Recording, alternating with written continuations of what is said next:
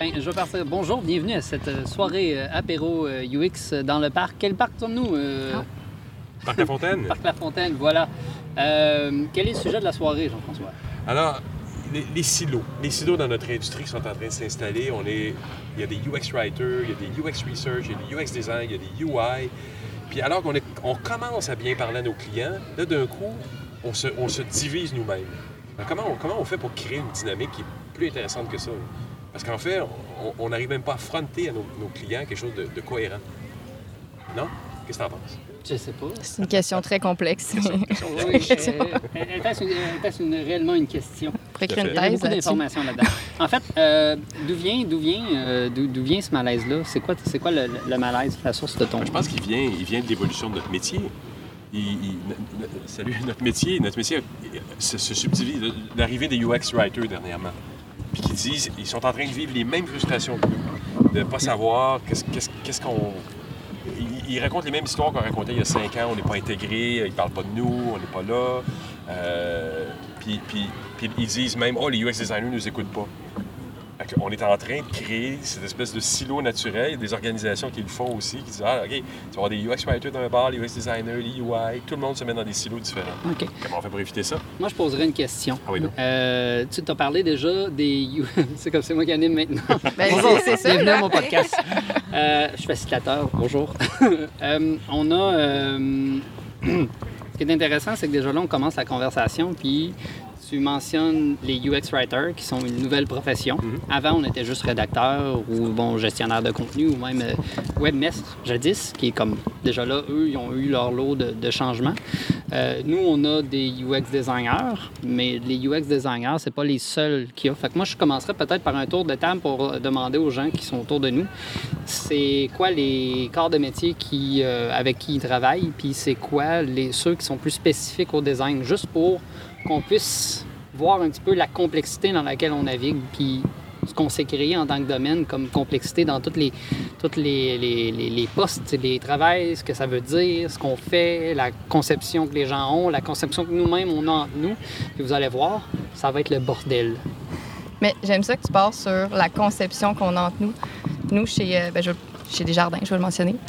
Euh, moi, je suis conseillère en expérience utilisateur. On travaille avec des UX writers, on travaille avec des UI qui sont très, très forts dans leur expertise. Puis ça fait qu'on est capable de mener à terme des conceptions de feu parce que nous, on croit que un UX, ça, ça a plusieurs chapeaux, mais de donner la spécificité à chaque expertise, ça fait une équipe vraiment plus forte. Mais encore, il faut réussir à se mettre autour de la table puis travailler en même temps, puis mettre les cerveaux de commun, les cerveaux de tout le monde en commun. Puis, c'était quoi ta question?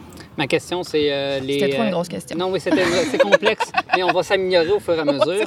mais essentiellement, c'est euh, c'est quoi justement le- les, les corps, du- les ouais. corps de métier avec lesquels tu collabores en tant Exact. que designer UX? Fait que je viens de les nommer. Puis ce que je trouvais intéressant que tu dis, c'est la conception du rôle. Puis je pense que nous, en tout cas, le défi numéro un qu'on vit, je- c'est que je pense qu'on prend pour acquis c'est quoi le rôle du UX writer, c'est quoi le rôle du UI sans leur avoir même parlé?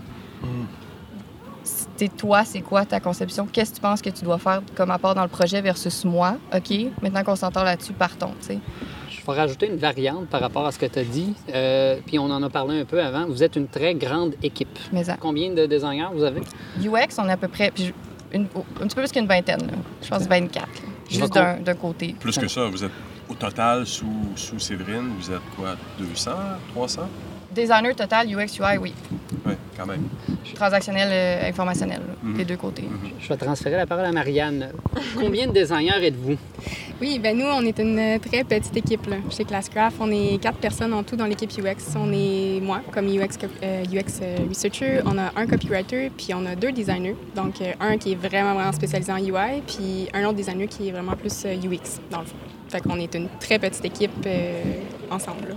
Ouais. Quelle est la conception du métier de UX euh, que toi tu te fais et que celle que tu crois que les gens ont de, justement de votre équipe ou de, de la portion UX plus précisément? Ouais, c'est vraiment une bonne question. Je pense qu'à l'interne, il y a comme un peu une genre de magie là, autour du groupe UX, là, comme quoi on est comme les personnes qui, genre, qui connaissent toutes des, des utilisateurs, puis qui savent donc bien les réponses, puis tu sais, qu'on comme, on connaît toutes là, tu sais, de nos users, puis qu'on a toujours les solutions. Mais c'est vraiment pas le cas, puis même c'est ça, on dirait qu'à l'intérieur de notre groupe, c'est comme si le UX researcher a comme vraiment sa strate, son, silo, ou est-ce que cette personne-là va faire vraiment juste des tâches de recherche, juste, c'est comme sa tâche, c'est comme juste de connaître, les usagers puis de communiquer aux autres. Le UX designer va faire vraiment comme juste les, c'est ça, les wireframes, les, les benchmarks, les analyses comparatives, ou vraiment comme les tâches vraiment au niveau, les architectures, les wireframes. Le UI va faire vraiment juste comme les beaux visuels finaux, les belles maquettes finales, travailler avec les développeurs, justement pour comme exporter des assets, etc. Puis le copywriter, ben, c'est la personne qui fait comme juste le contenu. Mais dans les faits, c'est comme c'est beaucoup plus que ça, mais nous-mêmes, même à l'interne, dans notre équipe, on se met dans ces silos-là. Puis des fois, c'est ça, ça peut comme. Euh, même si on veut avoir vraiment comme une, une vision unifiée du, du UX, peut être vraiment aligné, même à juste quatre personnes, des fois, ça fait quand même vraiment des. Euh, c'est ça. Des petits silos. Des petits voilà. Ouais, ouais. Rotation qui va être le prochain, prochaine. Aïe. Oui, euh, la question c'était? Euh, le métier, les Ah, gens du oui, le, métier, du design tout autour de toi, la perception un peu de- du métier avec euh, les gens avec qui tu Ben, travailles. ok. OK, oui, j'ai entendu les réponses avant, puis c'est un peu dans, dans le, dans le même ordre d'idée, mais sinon, moi, je rajouterais euh, les équipes business et marketing, euh, dé- dépendamment comment c'est fait. Tout le monde en est un peu designer, puis ils ont, ils ont souvent des super bonnes idées et tout. Euh, mais souvent, c'est ça, il y a quand même des parties qui, eux vont prendre en charge. Euh, puis pas toujours, comment dire, c'est pas leur champ d'expertise, c'est l'équipe business marketing, mais ils ont des bons insights, donc des fois, ils vont s'aventurer dans, ben, dans la conception quasiment, je dirais. Euh, arriver avec des, des, des grosses idées, des sketchs papier puis tout ça. Puis même après, ça, devient un peu plus, pas dangereux, là, mais un peu plus risqué quand tu arrives dans des plateformes où des CMR où ils peuvent euh, faire leur propre page, puis ils construisent eux-mêmes. Dans... Ils deviennent un peu des designers dans le fond. Ils de- Mais il y a quelque chose de beau là-dedans parce qu'ils sont autonomes, c'est ce qu'on veut aussi. Euh, puis il y a quelque chose d'un peu plus dangereux là-dedans si on se parle pas justement, tu sais, parce que quelqu'un de business est très bien équipé pour savoir euh, quoi mettre dans une bannière, quoi mettre dans une page, quoi mettre dans une landing page. C'est eux, le, le contenu, c'est pas nous. Mais c'est ça, si on se parle pas, je trouve que ça devient dangereux. C'est mon point de vue. Monsieur Poulain. J'ai plus de micro. Non, maintenant t'as un micro. Euh, je je l'observe dans, dans- dans plusieurs entreprises. Cette, cette- je ne sais pas si je peux répondre à ta question correctement, mais la, la- la- la- la description, la définition des tâches est effectivement pas complètement claire. Qui fait quoi? On avait de la difficulté à le décrire, même nous, en, en tant que UX, UX plus générique, si on veut. Euh, puis là arrivent ces corps de métier-là, puis on n'arrive pas à bien le définir. Puis je trouve que c'est un problème parce qu'on a de la difficulté magistralement à se vendre dans des compagnies techno ou autres. On a de la difficulté à dire qui on est. Alors que dé- déjà en partant, on, s'est subdivisé, on a de la difficulté à se, discerner les uns envers les autres. Puis là, on, doit, moi, avec ma compagnie, avec P2, on, doit se vendre à des clients et faire comprendre que le UX, c'est pas juste du petit wireframe déjà, que ça peut être du contenu, ça peut être le contenant qui est plus le design. Euh, D'essayer de faire comprendre ça, je trouve qu'il y, a- un gap là. Puis notre profession continue à se subdiviser. On n'est pas encore arrivé à une conclusion intéressante, je trouve. Là. Ben, Je, je vais parler pour moi. Euh, je vais me poser la question. Euh, ben moi, je suis euh, maintenant travailleur autonome, ce qui fait qu'en ce- en ce moment, je me définis seulement comme designer euh, qui fait des ateliers de facilitation puis qui a une spécialité en UX. Mais essentiellement, je me suis, je me, je- il y a de plusieurs, depuis plusieurs années, je me définis seulement comme designer, euh, designer, designer. Ou comme j'aime bien, je suis juste designer. Euh, je viens du monde du print. Puis Quand je disais que je faisais du print, les gens prenaient pour acquis que je faisais pas de branding ou de web. Mais quand je disais que je faisais du web, les gens prenaient pour acquis que je faisais pas de branding ou de print. Alors que j'ai encore toutes mes connaissances de print, j'ai encore toutes mes connaissances euh, de, web, euh, d'image de marque, un petit peu de publicité une fois de temps en temps quand on a besoin, la facilitation. Moi, j'ai conclu que plus on essaye de se définir en tant que dans notre métier, plus les gens vont justement euh, je vais choisir présumer ce qu'on est capable ou pas capable de faire selon leur expérience à eux. Ils ont vécu euh, designer UX dans mon agence avant, dans ma compagnie, c'est comme ça que ça marche. Puis après ça, ils arrivent avec cette présomption-là. Fait en enlevant, en mettant moi-même volontairement du flou dans ce que je fais, ils n'ont pas le choix de me poser la question qu'est-ce que je fais? J'ai décidé comme de changer le discours avec ça, plus comme d'en faire une conversation, plus que d'essayer de moi-même identifier, de m'approprier un groupe. C'est comme ça un, un peu comment j'ai approché ça. Puis je l'ai testé avec l'agence, la compagnie dans laquelle je, je travaillais avant, où on avait la division designer UI et UX. Et euh, vous l'avez peut-être déjà vu justement à l'interne, le- les guerres de moi je suis UX, je fais ça, toi tu peux pas faire ça, je fais ça. Moi je suis UI, donc mon, je vais appeler ça, je vais le dire en anglais, du empowerment, parce que c'est moi que ce titre-là, c'est moi qui fais ça. Puis plus on définit les gens, plus nous-mêmes on crée des silos, plus on crée justement des, euh, des attentes, euh, plus on, on- diminue les, les- collaborations et les communications pot- potentielles. Fait c'est c'est un peu bizarre parce qu'on a tous besoin de se définir pour faire partie d'un groupe, mais en même temps, moins on se définit, puis plus on laisse ça flou, plus ça laisse la porte à la discussion, à la collaboration. Puis moi, c'est un peu mon apport qui, est, euh, qui, quatre ans, était très, très, très controversé. Puis là, je vois des gens qui font des signes de tête de oui, oui, ça fait, c'est, euh, on devrait peut-être. Parce qu'on l'a dit, là, il y a des designers UI, des designers UX, il y a des directeurs artistiques, il y a des, il y a des rédacteurs euh, UX, euh, il y a des copywriters, euh, il y a des product designers, service designers, euh, il y a des unicorn designers, il y a des full stack designers, il y a des juste designers, il y a des facilitateurs designers, puis euh, j'en ai sûrement skippé quelques-uns. Les researchers. Des researchers qui font juste de la recherche. Oui. Euh, mais à la base, ce qui est intéressant, c'est que on est tous designers, puis on a tous à peu près les mêmes réflexes et habitudes de résolution de problèmes. tu sais. Fait que c'est là où... Orienté sur les humains, déjà. Euh, oui, orientation sur les, les, euh, effectivement sur les humains. Puis C'est là qui est intéressant de voir quand tout le monde parle un peu, tu sais, ce qui, tu sais, je veux dire, tout le monde a, leur contexte, puis il faut faire avec les contextes, puis on peut pas juste demain euh, dire, ok, on lève le point dans les airs, puis on est juste designer tout le monde, puis on abolit tout ça. C'est euh, le vrai défi, c'est de trouver un peu comment s'identifier, puis collaborer avec les gens selon notre contexte. Mais, ça, c'est intéressant, c'est interne entre nous. Par contre, quand on vend, nous, à l'externe, dans les groupes, dans les grandes organisations, est-ce qu'on ne doit pas viser à dire on est globalement, nous, les UX? Et un UX writer, un UX research ou autre peut leader un projet. Est-ce qu'on est, est, qu'on est capable d'aller jusque-là? Moi, j'ai senti des résistances à date dans l'industrie à dire on est tous des UX égaux, comme tu sembles le dire. Donc, en théorie, ça veut dire que face à nos, euh, aux gens qui regardent vers nous, qu'on devrait être à peu près tous basés sur la même méthode, comme tu viens de dire, on que- est tous là. là. Ta théorie serait, si par rapport à ce que j'ai dit, c'est moi je dis juste designer, mais est-ce qu'on pourrait être juste UX, peu importe, que ce soit rédactionnel, euh, recherche, euh, interface utilisateur ou service? C'est une question? Méchante belle question. Mais moi, je pense qu'il faut déjà, en, en, tout cas pour le vivre là, à, plusieurs dans une équipe, là, je pense que déjà en partant, sur l'ensemble des UX avec qui on travaille, je pense que pour l'instant, on a de la misère à se vendre parce qu'entre nous, on n'a pas les mêmes forces. Tu sais, le spectre du travail de UX, là, il va de, de la recherche en amont à la stratégie, à la conception de wireframe, puis d'accompagner l'UI, puis d'être dans l'interface. Mais entre ça, je pense qu'on n'a pas tous les mêmes forces au même niveau. Puis c'est là, je pense qu'il faut dire, hey, ben moi, mes forces sont plus là. Puis mon UI, ses forces sont plus là. Puis mon rédac, mes, ses forces sont plus là. Puis essayer de, définir les limites de chacun.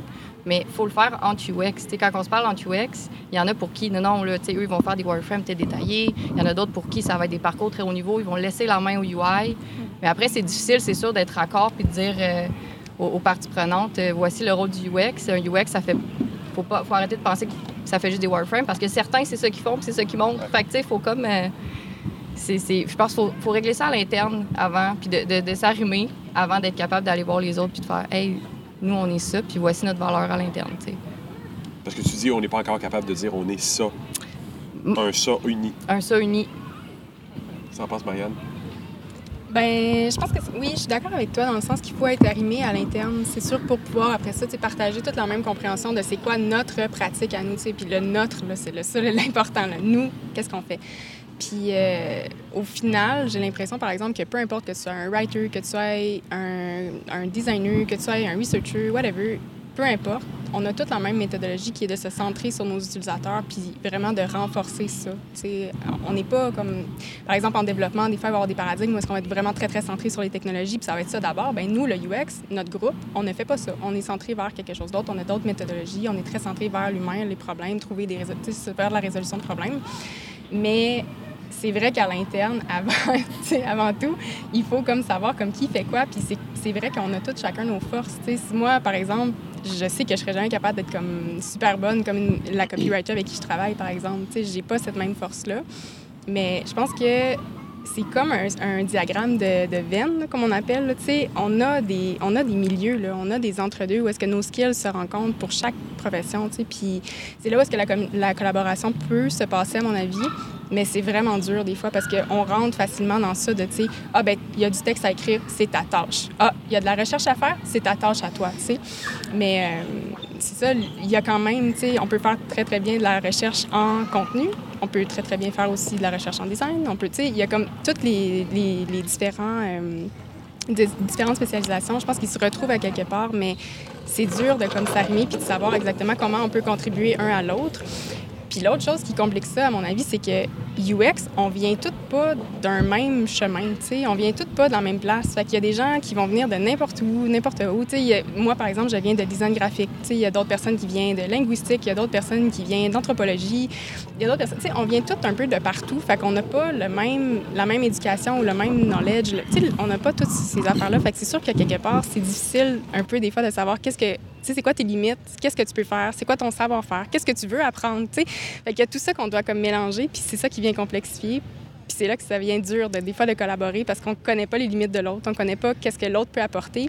Puis c'est là que le sens de l'initiative puis de, de, communication vient vraiment comme être valorisant parce que tu dis, ben si je communique pas moi, tu sais, mes limites à moi, qu'est-ce que je peux faire, qu'est-ce que je ne peux pas faire, euh, ben c'est là où est-ce que, c'est ça la clé, à mon avis, de la communication, c'est d'être capable de vraiment dire, moi, je peux faire ça ou je ne peux pas faire ça,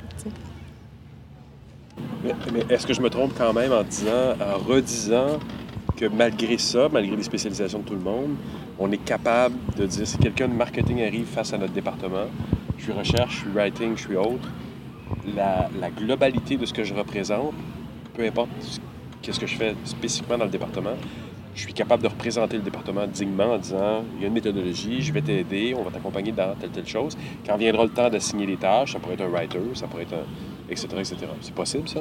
Moi, j'y crois à 100% Oui, oui, tout à fait. sais, après, quand tu arrives avec ton équipe, tu dis OK, là, il se passe quoi? Là, on fait quoi? Qui fait quoi? Oui. Mais on va, on va être capable de dire les grandes lignes de nous, on est supposé de d'apporter tel, tel élément de plus autour de la table, puis voici notre rôle. Mais après, on se revire, puis on fait, euh, guys, euh, comment qu'on s'organise, là. Mm.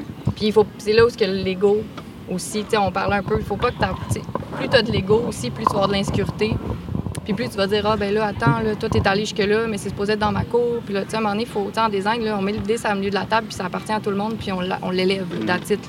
Il faut ramener ça aussi, il faut arrêter de s'approprier euh, le, le, le, concept. Ou, on, plus, on, plus on est d'expertise sur la table, mieux ça va aller. Au niveau de l'appropriation du concept, puis c'est un peu ce qui, moi, m'a amené vers la facilitation puis les mhm. ateliers. Il y a quand même une, règle, euh, pas une règle d'or, mais euh, c'est quand tu rentres en atelier puis tu as 5, 6, 7 personnes, 8 personnes, puis qu'il y a des gens de marketing, de comptabilité, de design, c'est quand tu rentres, il y a une personne qui décide, qui est déterminée avant de rentrer, qui ça peut être le euh, SEO ou le designer ou le comptable, dépendamment du mandat. Tu as le facilitateur qui s'assure que les conversations arrivent et le reste, c'est. Il n'y a pas de titre.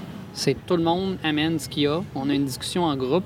La hiérarchie n'a pas d'importance, le rôle n'a pas d'importance, le titre n'a pas d'importance. Puis quand tu travailles ça en équipe puis en groupe, ben c'est là où tu peux vraiment avoir les meilleurs projets. Puis la collaboration fait en sorte que tout le monde peut s'approprier le projet.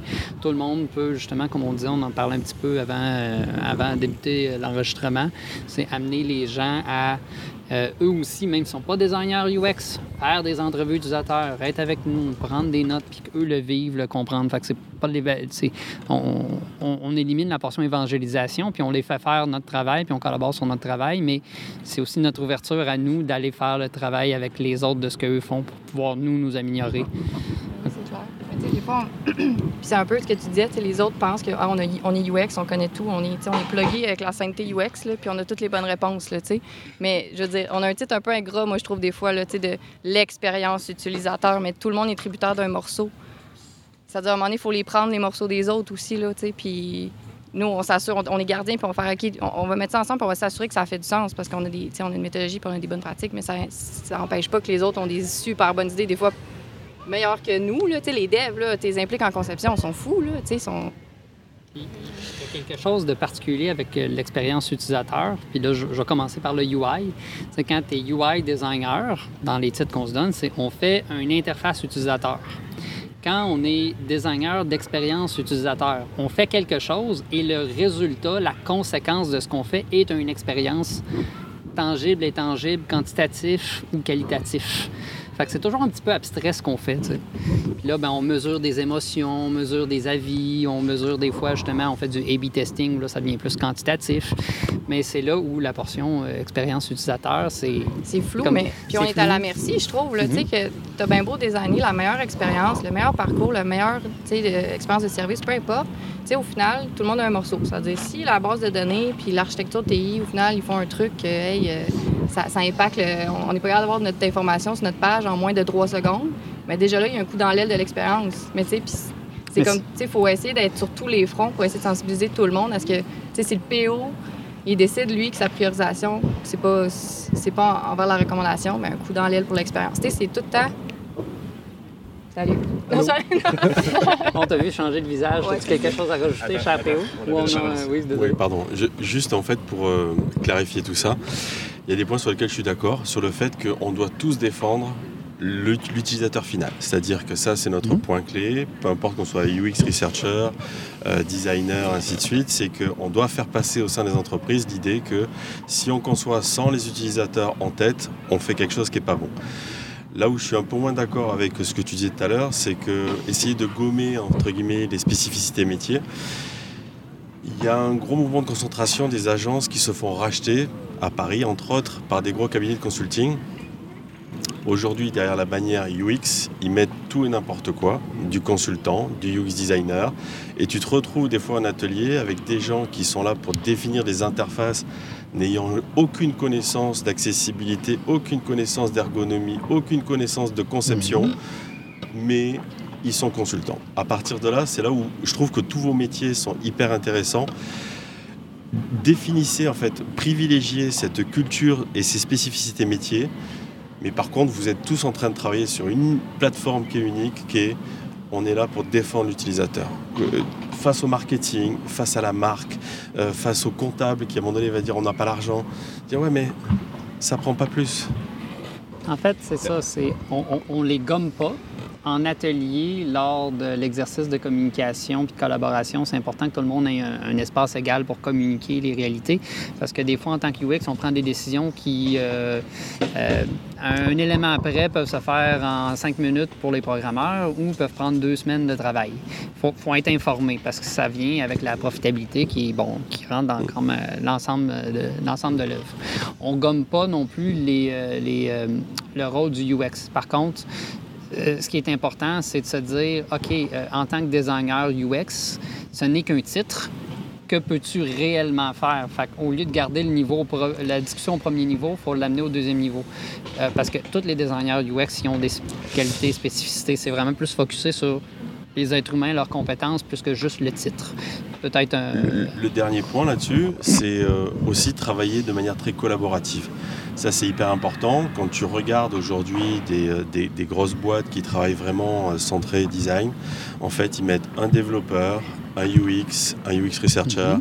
Et donc, en fait, tu as des teams qui sont effectivement euh, consolidés, y compris des UI designers.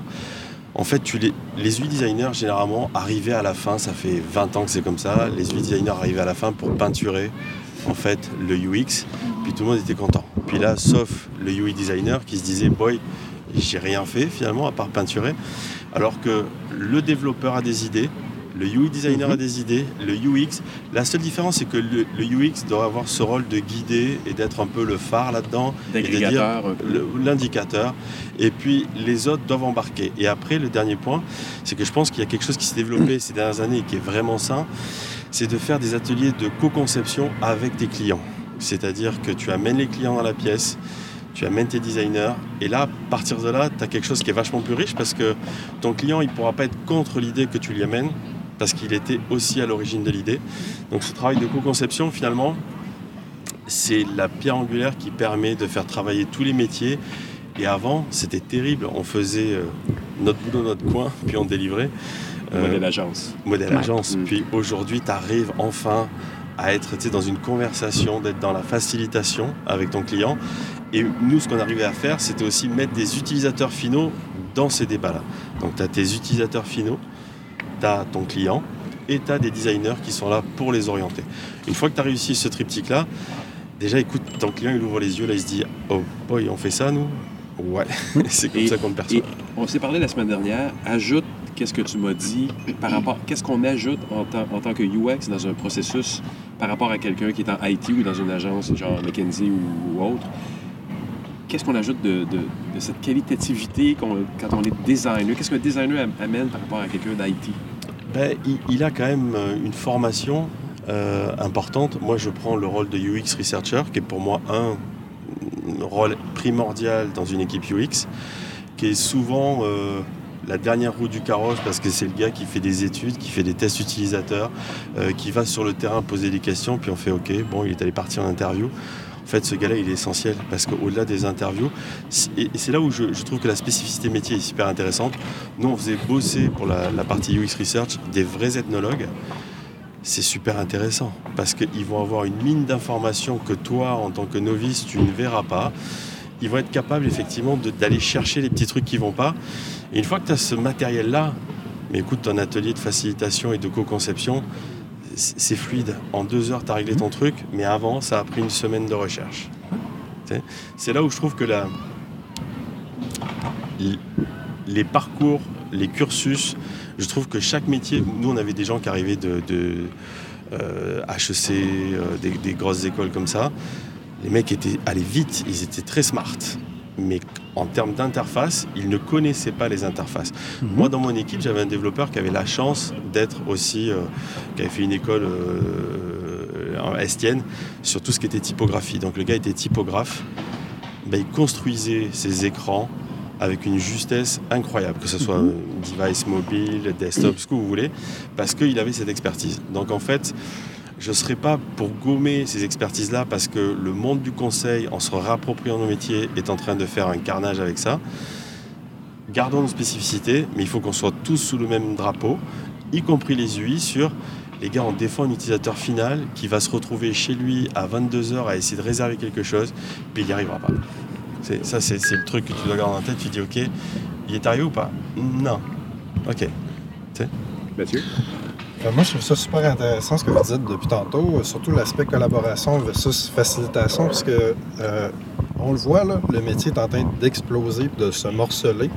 On en parle beaucoup tantôt comme si on était les médecins. Moi, je pense qu'on devait être le virus, personnellement, c'est-à-dire que ça devait être quelque chose d'infectieux dans l'organisation au point où c'est pas juste d'un côté, pas juste nous qui va vers les équipes, les différents départements, mais qu'on cultive le réflexe de ces départements-là de venir vers nous, puis que eux, en fonction de leur métier, de leur perspective, qu'ils soient en vente, qu'ils soient en marketing, ou qu'ils soient en gestion de produits ou développement, que eux aient le réflexe de venir vers l'équipe UX pour apporter leur expertise, parce que c'est dommage, là, je vais être très, très réaliste, peut-être même pessimiste, mais tu ne peux jamais contrôler toutes les communications, toutes les entrées de projet, etc.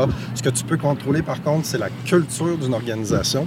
Puis je pense qu'on va gagner si on brise des silos, non seulement en amenant nos perspectives, mais aussi en développant le réflexe des gens de dire Hey, moi j'ai cette idée-là, mais je vais aller voir le spécialiste.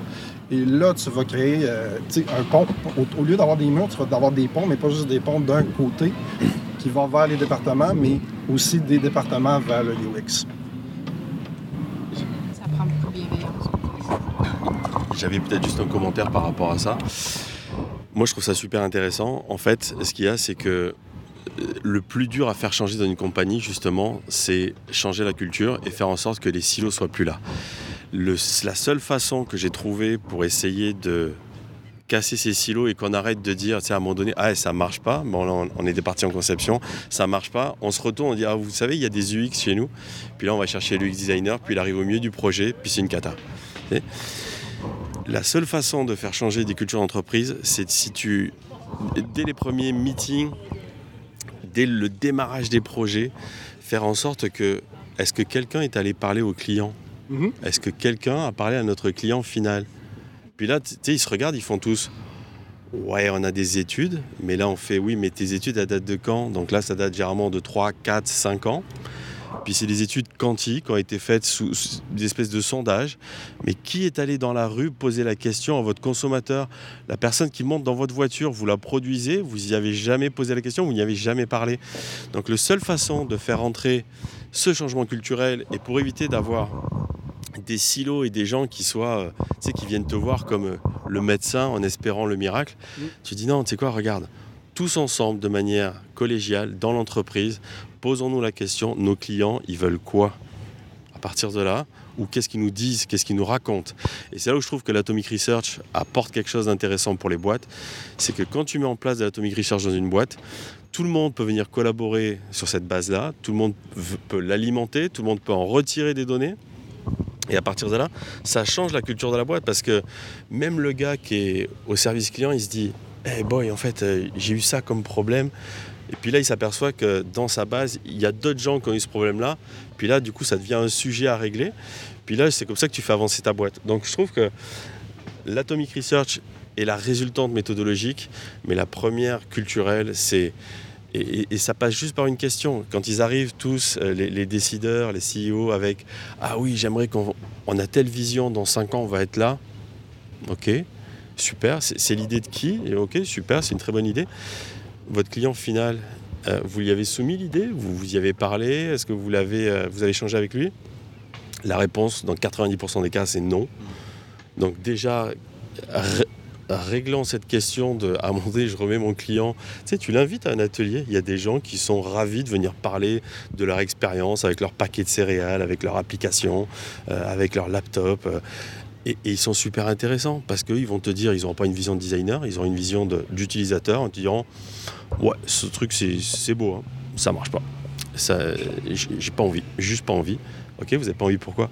Ah, J'ai essayé la dernière fois, puis j'ai demandé à ma femme de m'aider, puis là, elle s'est moquée de moi, puis j'ai arrêté. C'est des, des situations caricaturales que tu as en interview, mais ça existe vraiment. Donc, bref, voilà, pour, pour conclure, c'est ça.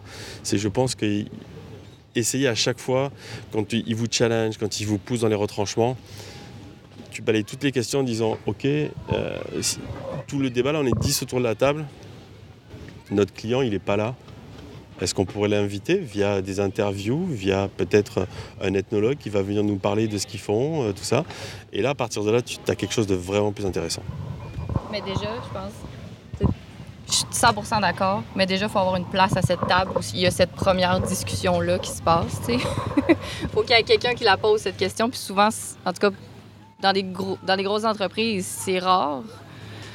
Puis déjà, de poser la question sans faire Ah oui, c'est gentil, mais tu non, nous. euh, tu sais, puis de, de, de, les amener plus loin, puis de les prouver, de leur prouver par la preuve, puis en leur montrant des exemples concrets de succès, puis à plusieurs reprises. C'est comme une habitude qu'il faut ancrer, puis j'ai l'impression que ça va au-delà de. Une, oui, ça, ça, prend la question, mais il faut la ramener souvent, tout le temps. Puis à un moment donné, à, force de le faire, puis à force d'avoir des résultats, la gestion du changement va se faire, mais dans les grosses entreprises, c'est complexe. C'est un gros bateau, puis tu peux pas arriver là avec une question, puis faire ah, euh, ça y est, tout le monde, on, prend le, on, prend l'autre chemin, suivez-moi, ça va bien aller. tu sais. Et, Marianne, tu as vécu ça dans, Tu me racontais un, un cas de- un cas d'espèce sur, sur la recherche justement que tu faisais. Et, la surprise que tu avais de, de- de tenir compte justement de certains cas types qui n'auraient pas été considérés en, en statistique, mais que tu as, trouvé importants. Est-ce que tu peux nous en parler? Oui, ben j'aime vraiment ce que tu as dit par rapport à la recherche atomique. Moi, je crois euh, 100 en ça, puis je suis à fond là, là-dedans. dans le fond, dès que j'ai commencé chez Classcraft, dans le fond, un de mes premiers moves que j'ai fait, c'est de setter un UX repository, de partir avec la recherche atomique. Fait que vraiment d'aller chercher des petites pièces de insight à chaque fois pour connaître nos utilisateurs. Puis ça, ça a été vraiment une grande clé dans la collaboration de- notre euh, département, je trouve. Puis ça fait en sorte que des fois, c'est ça comme tu dis, JF, c'est que des fois, tu vas avoir un commentaire qui va sortir d'une étude. Mettons, tu fais un user test, tu sors un commentaire qui est comme juste un commentaire. C'est full pertinent, mais c'est juste une personne. Puis ça a été mentionné juste une fois, puis c'est super dur à justifier ça parce qu'on est tout orienté vers les nombres. On veut tout savoir, tu sais, comme ah oui, c'est cinq personnes sur cinq, nanana, tu sais. Fait que un, c'est comme très peu. Mais en sept ans, quand, tu sets un système de recherche atomique, ben là, avec le temps, ça devient vraiment gros, puis ça devient vraiment puissant parce que ta petite pièce d'information, mais tu peux la corréler avec plein d'autres affaires, puis tu vas avoir dans le temps plein d'autres mentions qui vont sortir de quoi? De genre customer support, de tes genre feedback de NPS, de plein d'affaires, tu sais. Puis ce petit truc-là que tu disais, ah, c'est full pertinent, puis que tu as vraiment de la misère à justifier, tu sais, à ton PO ou au CEO ou à n'importe qui, ben là, tout d'un coup, devient vraiment, vraiment pertinent. Fait que, tu sais, la recherche atomique, ça permet de donner vraiment beaucoup, beaucoup de, poids à tes données qui sont, quantitatives, qui sont qualitatives versus tes données qualitatives. On dirait qu'on donne plus de... Je sais pas pourquoi. On donne plus de poids genre, aux données quantitatives parce que c'est des chiffres, mais tu peux faire dire n'importe quelle niaiserie à des chiffres aussi. Là. Mais ça donne du poids. Puis en même temps, c'est un super bon outil de communication aussi avec les autres personnes de ton équipe parce que toutes les petites pièces d'information, fait que, chaque petit insight que tu as, ben c'est de la c'est de la connaissance là, de tes utilisateurs. Fait que ça dans ton département, comme nous justement, ce qu'on a comme un, un, copywriter, un UX un UX researcher, un UX euh, designer puis un UI designer, ben nous tous dans notre euh, dans notre département, on a tout accès là, à ce repository là, puis on, le regarde tout en fait, puis c'est vraiment comme notre bible, tout qu'est-ce qu'on sait à date sur nos utilisateurs puis qui ils sont. C'est comme un genre de géant persona d'une certaine façon, puis moi, je crois énormément à ça, là, dans le sens parce que c'est un super bon outil de communication, puis de. Puis de. C'est ça, d'évangélisation un peu là, du UX à travers euh, la pratique. Non, mais, moi, je trouve ça intéressant parce que souvent, tu sais, quand on fait des, euh, des user tests, par exemple, on va ressortir les données, oui, le fameux 5 sur 5, 8 sur 8, 100% on dit tout cela. Puis le 1 sur 8, il va sortir comme, ben, c'est anecdotique, on va le discard. Mais euh, j'ai entendu un exemple, je me souviens pas c'est où, je pense c'est dans un autre podcast, mais euh, il, faisait euh, l'espèce de, de ben, il faisait la comparaison, par exemple, c'était un propriétaire de resto, puis il y a un escalier à l'entrée puis tout le monde s'accroche dedans. Ou une personne s'accroche dedans puis elle se casse la jambe. Est-ce que, vu que c'est juste une personne qui s'est cassé la jambe sur 300, tu vas-tu laisser le problème comme Ah, mais c'est juste une personne ou tu vas mettre du tape et dire attention à la marche? Mais en UX, c'est la même chose. Des fois, tu as quelque chose qui pourrait passer comme du anecdotique, mais qui est super important. Puis comme Marianne dit, ben, les petits points tout seuls, quand tu les mets ensemble, ça fait beaucoup de petits points tout seuls anecdotiques et finalement un poids énorme. Voilà. Totalement, totalement. En conclusion? Ben, ben, t'as peu, là, je suis en train de planifier ça. Je disais le sujet de la journée aujourd'hui. Euh, répondons-nous réellement? Non, mais je suis préparé, hein, je fais ça dans la vie de la facilitation. Comment gérer les nouvelles spécialisations du UX, recherche, contenu, conception, mhm. UI, mhm. stratégie, CX? Est-ce qu'on y, est y, a répondu? J'ai l'impression qu'on n'a pas de solution miracle. ben, en fait, on a deux stratégies, euh, je pense, qui ont, qui ont, qui ont qui ont, émergé. Euh, je vais le dire dans les termes de monsieur. Ton nom déjà? Stéphane. Enchanté, Stéphane. On se connaît pas, c'est la première fois qu'on se voit. Euh, moi, j'ai, je, je, veux dire, je pratique l'abstraction des titres professionnels. toi, tu disais qu'il ne faut pas gommer les titres professionnels. Je pense que euh, c'est deux stratégies, puis en réalité, les deux vont donner des résultats un peu différents, mais selon moi, sont très contextuels. Euh, moi, en tant que travailleur autonome, je vends mes services et mes compétences. Mon titre, le monde n'accroche pas beaucoup. Dans un contexte de Desjardins où on a 20 personnes avec des connaissances et des compétences, on ne peut pas faire l'abstraction des titres. Il y a trop de gens, il y a trop de contexte, il y a trop de... Les gens vont regarder ton titre avant de s'attarder à qu'est-ce que tu fais concrètement. Ils vont se faire une idée de c'est quoi tu fais en fonction de ton titre. C'est traître. Mais s'il n'y a pas de titre dans une entreprise comme Desjardins où il y a 40 000 employés, comment font-ils pour gérer l'entreprise au niveau, à ce niveau-là? Comment font-ils pour écrire des postes? Comment font-ils pour engager? Euh, comment font-ils pour euh, gérer l'équité salariale? Si tout ça n'est pas une... S'il n'y a pas de raccourci ou il n'y a pas de généralité sur ces éléments-là. Ce serait l'anarchie. Non, mais ça, pour vrai, ça serait un foutoir. ça prend une certaine délimitation, je pense. Mais c'est après, c'est qu'à un moment donné, on est des humains puis on travaille ensemble. On peut pas juste se dire on va se trouver un titre parfait puis on va se fier à ça pour travailler ensemble. Il faut se parler. Puis du, jour au lendemain que tu changes d'équipe, on fait des rotations d'escouade. Je peux demain matin me retrouver avec un nouveau UI, un, nouveau rédac. On va s'asseoir autour de la table. Toi, comment tu vois ton rôle? Comment toi, tu penses que je fais ma job? OK, bien, en fonction du contexte, du projet, voici comment on devrait peut-être travailler? Essayons-le essayons des méthodes, essayons des façons, puis on rectifie, puis on recommence. à un moment donné, il n'y a pas de solution miracle, il faut se parler. Pour avoir formé quand même pas mal de, UX de UX researchers euh, dans une autre vie, je pense que c'est hyper intéressant de laisser la porte ouverte. Moi, j'ai des gens qui étaient euh, chefs de projet qui sont devenus UX researchers. J'ai des UX researchers qui sont devenus UX designers. Euh, j'ai vu des passerelles comme ça se créer. Donc, je suis d'accord avec toi de, de en fait, pas cloisonner les gens dans un rôle hyper important. Par contre, au niveau d'une infrastructure, surtout des gros groupes, surtout des cabinets de conseil, mettez-vous un titre euh, et pas des titres fantaisistes parce qu'à un moment donné, on va venir vous chercher sur des responsabilités et il va falloir être là. Et aujourd'hui, moi, je trouve ça dommageable, effectivement, d'un point de vue qualitatif. Peut-être après, je suis un peu trop exigeant, mais tu as des boîtes de conseil aujourd'hui, pour pas les dénoncer. hein, ils, font, ils font certainement bien leur travail, mais sur ces métiers-là, un peu moins. Tu te retrouves avec des gens qui vont faire de la UX research in situ, euh, dans un parc, dans un cinéma, dans un resto, qui n'ont jamais fait ça de leur vie. Et donc à partir de là, toutes les questions sont biaisées dès le départ, les réponses vont l'être aussi. Qu'est-ce que tu retiens de ce truc-là? C'est nul.